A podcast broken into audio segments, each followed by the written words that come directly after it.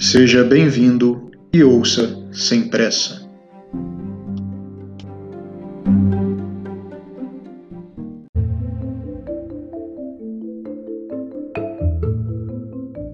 Na República Romana, em 63 a.C., Lúcio Catilina, ainda senador, liderou uma tentativa de golpe.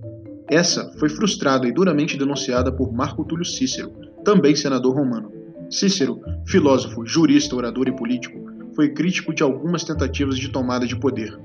Não só Catilina foi alvo de suas críticas, mas também personagens muito conhecidos como, por exemplo, Marco Antônio. Parece que homens como Cícero sempre farão falta, pois a história mostra que tentativas de golpe fizeram-se e ainda fazem-se presentes, mesmo na democracia moderna. Se essa já é falha por dar poder a oradores que vendem o melhor discurso, sem que demonstrem projetos concretos, herda das democracias clássicas a presença constante de candidatos a tiranos. Quando pensamos em tiranos, primeiro vem a imagem de políticos, líderes carismáticos, membros de grupos ideológicos, entre outros, geralmente ficando de fora a figura do jurista. Juízes são associados à justiça, dada posição que ocupam, sendo representados no imaginário popular como sábios, prudentes, respeitosos e defensores do bem comum.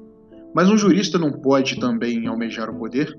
tentar influenciar e controlar os rumos de sua polis, reino ou república, mais perigosa ainda pode ser a união de juristas e políticos em prol de um projeto de poder bem arquitetado, que possa passar despercebido aos olhos dos cidadãos. Talvez para isso precisem criar um inimigo público, um espantalho, para levar a culpa de todos os problemas que afligem o presente e ousam prejudicar o futuro. E esse inimigo não precisa ser alguém inocente. Basta que seja querido e tenha alguma influência, e desafia os interesses do projeto de poder. Através de um complicado jogo de informações e uma imprensa que bombardeia as pessoas continuamente, denuncia o inimigo para destruir sua credibilidade com os indecisos e enfraquecê-lo com os seus apoiadores. Em outra frente, projetos de lei e decisões jurídicas questionáveis são colocadas em prática.